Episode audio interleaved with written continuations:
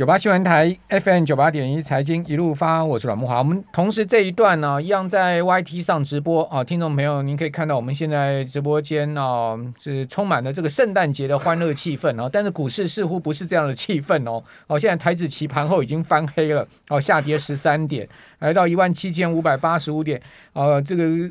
今天一开盘就往下掉，之后再往上拉，哦，拉到一万七千六百零八点，拉过平盘，但是呢，很快的哦，又翻黑了，往下杀了，哦，所以感觉起来美国的股市压力仍然是存在哦，因为最近这几个交易日哦，美股表现得很糟糕，哦，比如说我们看到道琼啊，道琼指数啊，已经算在美股四大指数里面算是最强劲的哈，但是也不免收了连续两根黑 K 棒，哦，同时呢，如果各位看道琼指数的话。三万五千三百点这边非常的关键哈，它在最新一个交易就美股的周二收在三万五千五百四十四点，啊是下跌了百分之零点三的幅度，跌一百零六点哦。为什么讲说三万五千三百点很关键呢？因为第一个它是在月线的支撑位置，哈，月线就在这个位置，另外也是十日线的位置，哦，所以说十日线跟月线都在这个区块，啊，所以呢一跌破的话不得了，哈。呃，对不起啊，还包括季线哦，所以说月季跟十呃这个月线、季线跟十日线都在这个三万五千三百点这个地方啊，形成了一个密集的呃底下的底部支撑区，所以如果一根长黑贯破的话，那这个盘势就。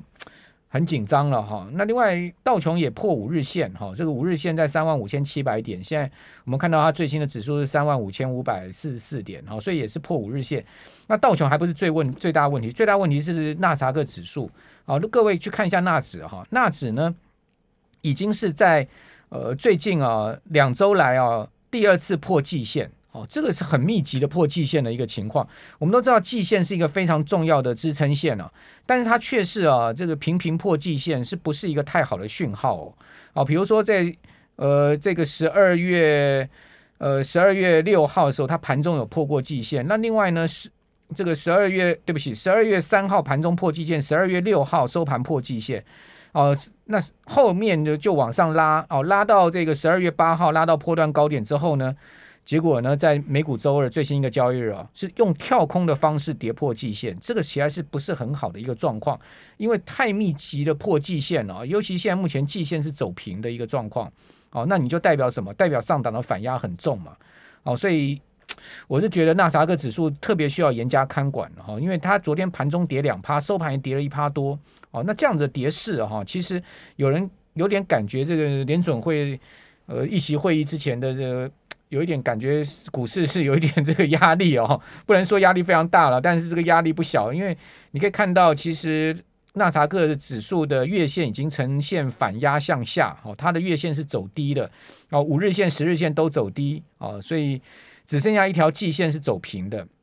那万一这个季线站不回去的话，待机就打掉啦，哦，是不是这样子呢？所以说，一个道琼三万五千三百点，一个纳斯达克指数要尽快回到季线之上，哈，是我个人认为美股很重要的观察看点了，哈。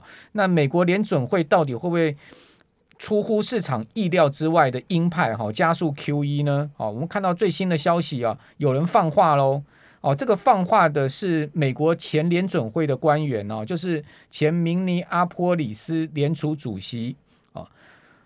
科薛拉科达啊，科薛拉科达啊，科薛拉科达哈，这个呃科老哈，这个大家叫他科老哦，因为他年纪比较大，所以科老哈。科老说什么呢？他说，如果联准会啊不采取一个让市场意外的激进动作啊，他说这个通膨啊没完没了哦。他说呢，呃，联准会如果不能啊比市场预期的宣布更激激进的加息路线，就升息的路线哦，他们将有。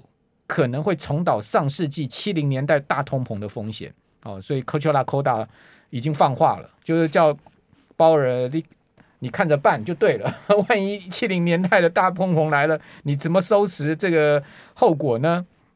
哦，还有呢，美国现在物价的高涨啊，也使得民生压力很大。先前油价大涨，拜登说去要去查这些呃石油巨头，结果现在肉类价格高涨，他叫国会啊去查泰森了。好，泰森富的这些肉类加工商，你是不是有这个哄抬价格啊？存在反竞争的行为啊？所以可见现在美国的这个通货膨胀的压力是造顶了，好，那包括 CPI、包括 PPI 全部破表，好，那这样的状况下，联准会还能坐得住吗？我们赶快来请教淡江大学财务金融学系的段昌文老师，段老师你好，哎，慕驊好，还有听众朋友大家好，好，段老师，如果你是鲍尔，您还坐得住吗？当然坐不住啦，嗯、所以看起来，呃，我最近看到一则报道啊、哦，也就是说，美国汽车啊，美国的汽车啊，销售，也就是说它的价格啊，跟之前去比的话，大概已经涨了。三倍了，结果在通货膨胀的指标里面，它才被评估出来说涨了百分之五十，哎，所以实际上是涨了三倍了。结果评估出来是就是涨了百分之五十。我知道美国现在房租，你知道 房租金价租金的比去年同期涨了两到三成。是啊，哇，这不不可思议！我一个月本来三万块租金，变成快要四万块，对，那老百姓怎么受得了？所以也就是说，呃，我们看到的那些指标的话，基本上那都是算计算出来的，呃，计算给给 给我们看的哦。但实际上，我们感受到的那个物价通膨的一个一个涨幅啊，那是很难以想象的啊。大家想想看哦，最近你有没有去买一些一百块钱或者是一百块钱以内的东西？基本上我似乎都感觉到已经涨了二十 percent 了。不是我们所谓的通货膨胀，你还控制在所谓的五趴以内。如果说我们调薪是四趴或者是五趴，但是物价是涨了二十趴，你反而是倒退路哎。对啊，你实质收入是减少的。对啊，所以我觉得很奇怪，为什么会这样子啊？也就是说，我们看到那些指标在涨的时候。涨的幅度都非常低啊，尤其是美国啊，其实美国它涨的幅度之高啊，而且又在比方说像，我觉得中国大陆贡献出来的一些低物价控制以往历年来十年来低通膨的情况中。中国大陆它所贡献出来一些低物价的产品，似乎是贡献还蛮大的。但它现在也不贡献这些东西。对啊，它也不生产低产是啊低物价的产品。对啊，所以如果说我们往后去看的话，那高物价的可能会变成是一个常态。对，今年八方云集也说要涨价哦 哦，连这个大家平民美食去吃的 什么锅贴啦、水饺啦、酸辣汤啦，全部都要涨价。你现在去吃饺子啊？对，段老师，水饺一颗六块，那叫佛心价。对啊，我那天去吃了一个水饺，还挺不错的。我叫二十颗水饺，是一百二十块，我都觉得老板挺佛心的。酸辣汤一碗三十块，很佛心。但因为他的他没有店面，他是摆路边摊在路边啊，所以说相对低价一点。对，你说真的要店面的话，一颗水饺六块钱，哪有可能啊？这个。其实我们我我住那附近啊，永和啊，有一家水饺啊，很早期啊，它就一颗就卖九块钱了。对啊，九块钱很正常啊，非常正常，真的很正常。所以如果再超过，比方说一颗水饺两 两位数的，我我想我想以后都会变成是一个常态。所以我都觉得我们主计总处那个调查，我们 CPI 二点八，那金价喜哈，真的我觉得不知道那个数字怎么算。大家觉得我们的物价通膨才二点八趴吗？不可能啊！所以啊，主计总长不就讲了吗？哎，我们查价项目有一百一两百项，那个全部查价项目中有一两百项是完全价格不会动的。啊、那些，那我请问你，你去查那些价格干什么？对啊，这这不是很荒谬吗？主计总长在立法院讲哦，啊，我们查价项目里面有一百到两百项，那个价格是什么啊？政府的一些规费，那不会动的。那我请问你，你去你去把那些查那些价格放在我们的 CPI 指数里面去查。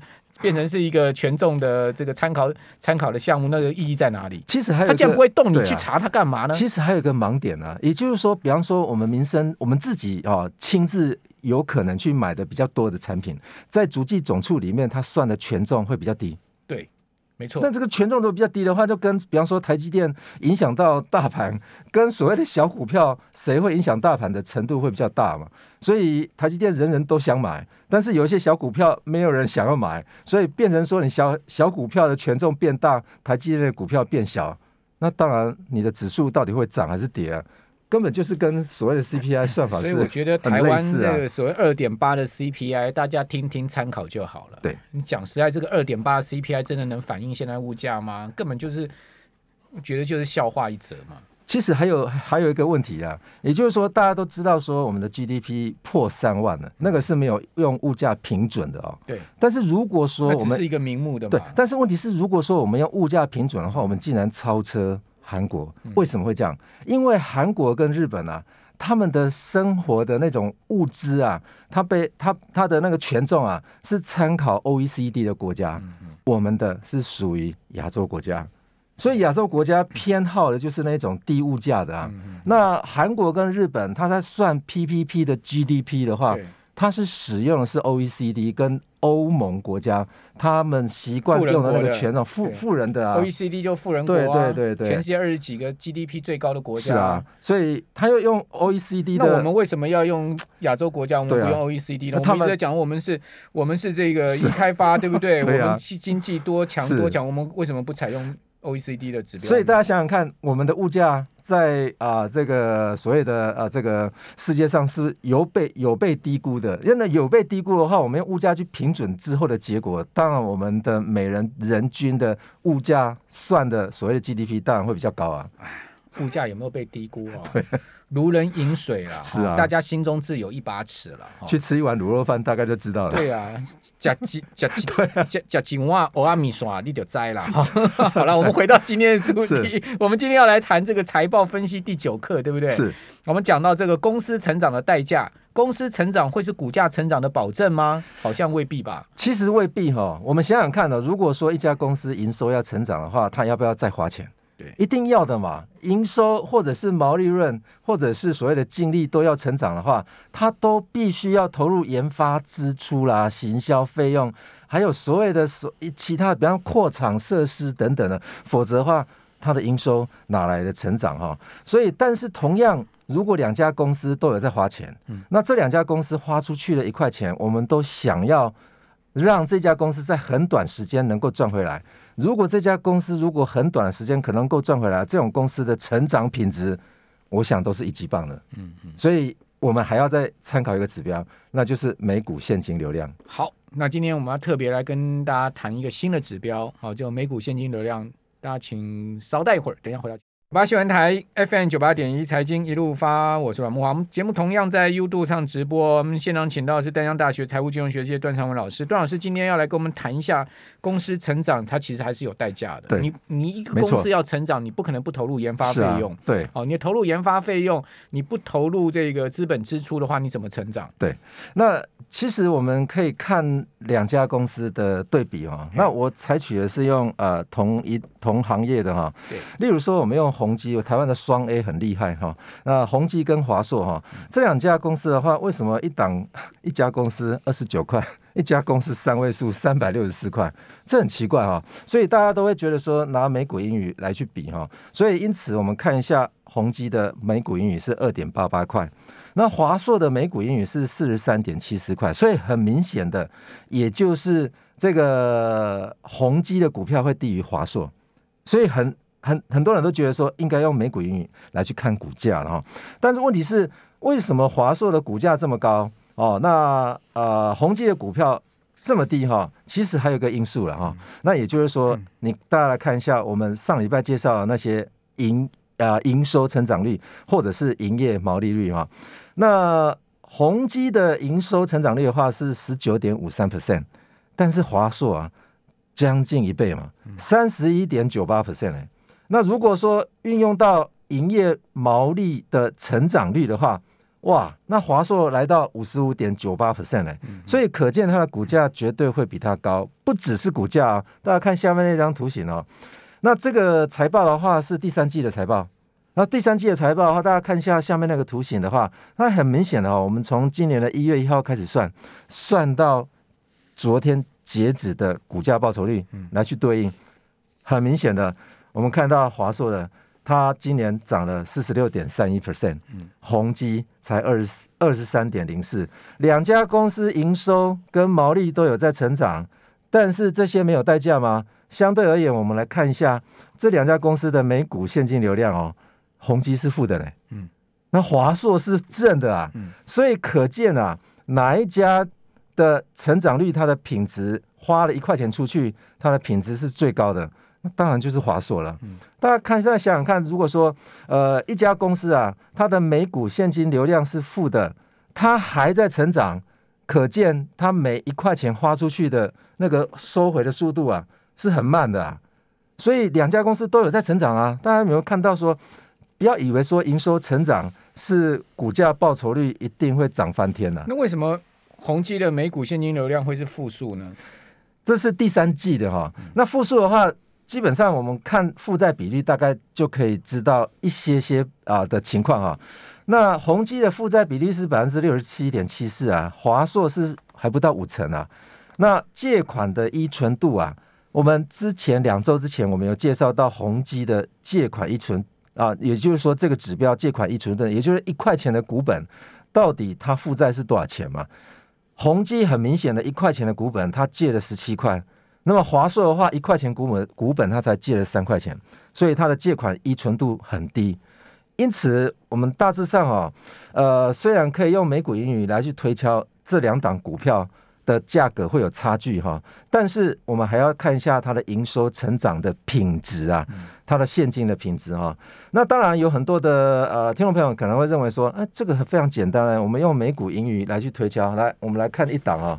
不，不过华硕因为它之前减大大大幅减资过了，对，那是它的资，它减资非常大幅度，我记得二零大概是应该是、呃、差不多在二零一一年的时候。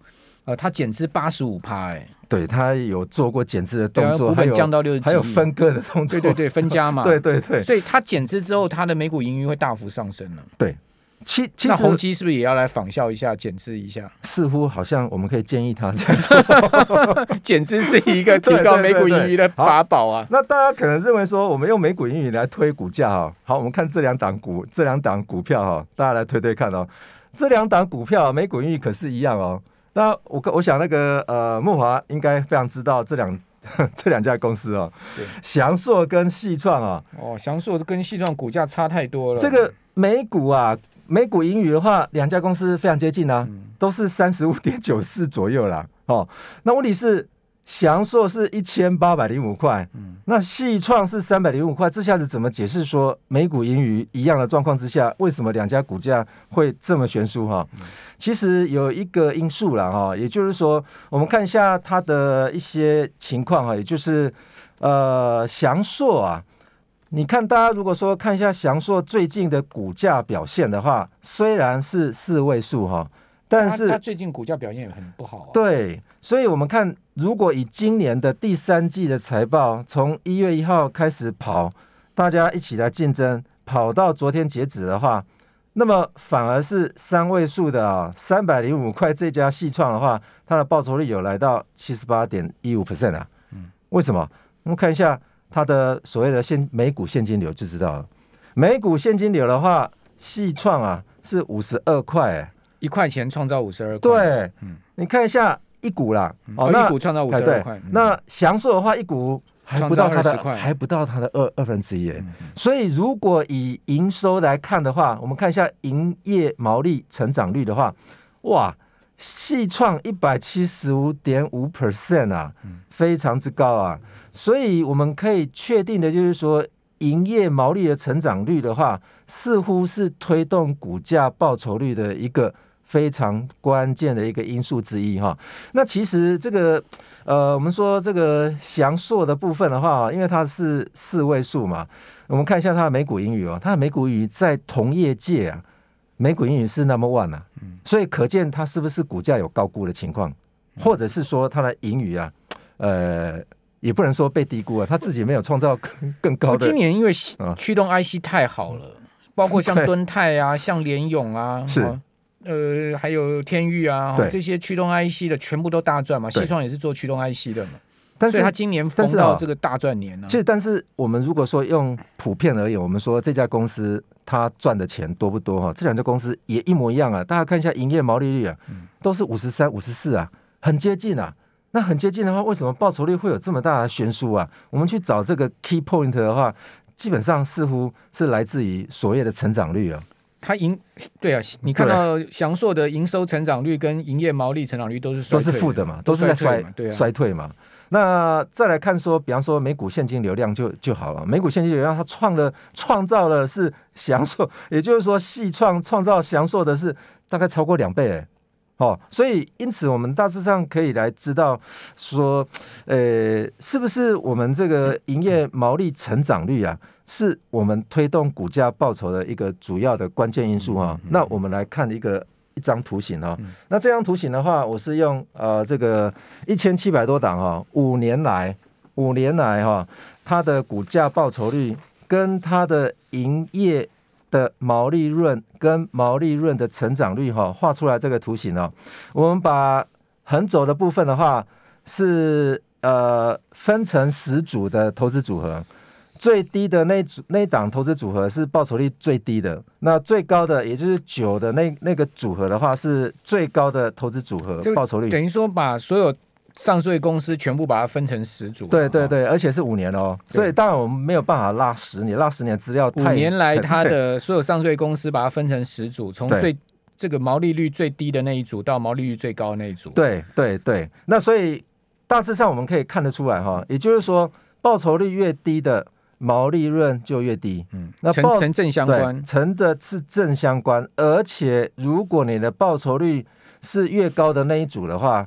它的倾斜度就越高，嗯，所以因此反而会有一个喷出的情况，对对。对对，嗯、而且这些相关性的话是跟谁比较有相关？是跟成长率，嗯、是跟毛利润的成长率，而不是跟营收成长率有大很大的相关哦。好，所以听众朋友，关键来了，就是说我们在看财报的时候，我们很多都看，哎，这个月营收有没有增长，对不对？哦，这个每每个月都要公布月营收，我们都在追追追营收有没有创历史新高。那事实上。营收的成长率未必代表股价会有很强烈动能，反倒是毛利率的成长率才是关键。对，没错。好，所以听众朋友记得哦，以后一定要看毛利率它有没有成长哦。对，但是你要选股的话，切记啊，还要去搜一个指标。我们刚刚讲到了每股现金流量，每股现金流量越高越好。对对对。好，所以今天大家财报应该有学到喽。呃，你在未来再去看每股现金流量的话，当然就是越高越好。对，好，每一股能创造多少现金流？像海运股今年今年就一定很高嘛。对，非常高。好，那另外呢，就是这个毛利率的成长率，其实比营收成长率对于股价的影响性啊，这个正面的影响性来的来的更高了。对，哦，所以大家这个多看财报啊，多听我们节目会有很多收获，就是有便于有助于各位将来更精进选股。非常谢谢段昌文老师，谢谢。